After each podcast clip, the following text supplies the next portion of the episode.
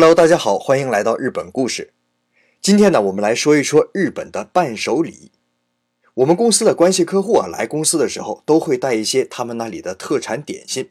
我们收下以后呢，拿回办公室，然后整个组里面大家分着吃。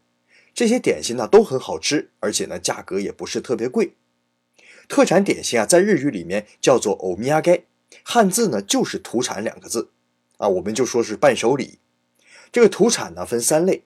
第一种呢是名副其实的土特产，那就是当地盛产的东西，比如啊，福冈最有名的是明太鱼子，鹿儿岛是黑猪。那第二种呢是挂羊头卖狗肉型的，比如啊，像宫崎呀最有名的是一种橘子，叫做日向夏。结果啊，宫崎到处都在卖着什么日向夏的果冻布丁啊，日向夏的糕点什么的，其实那里边哪有日向夏呀？还有啊，在大阪最有名的是章鱼烧，还有玉好烧，这个以前我们说过。结果呢，就弄出来个玉好烧味道的饼干，其实就是用个名字，东西是完全不搭界。这是第二种。第三种呢，就是完完全全和土产没关系，只不过是本地厂家生产的。比如啊，在咱们国内最火爆的那款饼干——白色恋人，你说那玩意儿和日本北海道有什么关系啊？就是北海道的厂家生产的。还有呢，东京 banana 也是一样，就因为名字叫响了，所以反倒知名度超过了前面我说的两种土特产。那日本人呢，有这么一个习惯，就是去哪儿回来都带着土特产。比如我开头说过，外地的关系客户来公司要给我们带一些当地的点心，我们自己同事之间谁去哪儿玩了，第二天上班回来也会带一点点心，大家分着吃。那如果出差去外地呢，回来也会在车站买一点土特产带给家人。这有两层意思啊，一呢是表示对家人的关心，另外的一层意思啊就是告诉老婆大人，我可没乱跑啊，我确实去这个地方了。你看有证物。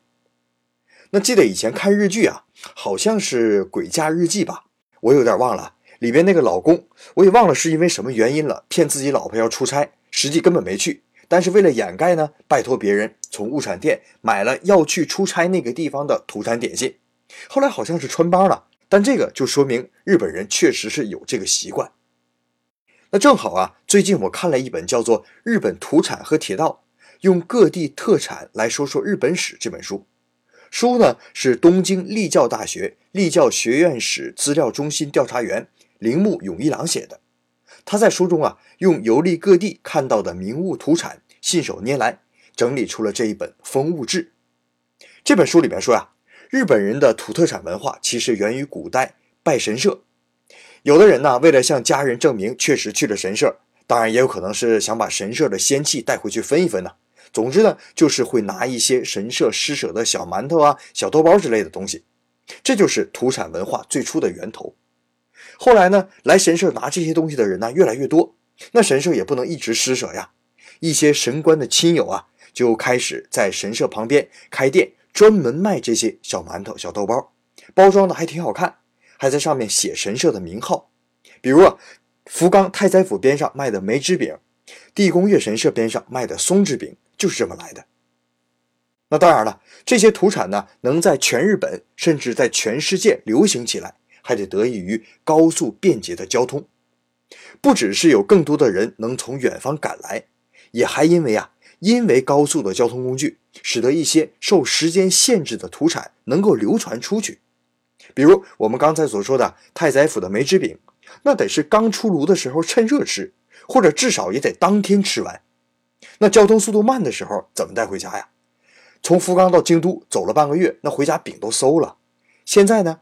这边买完饼，然后坐上新干线，两个小时以后到家，饼还是热乎的。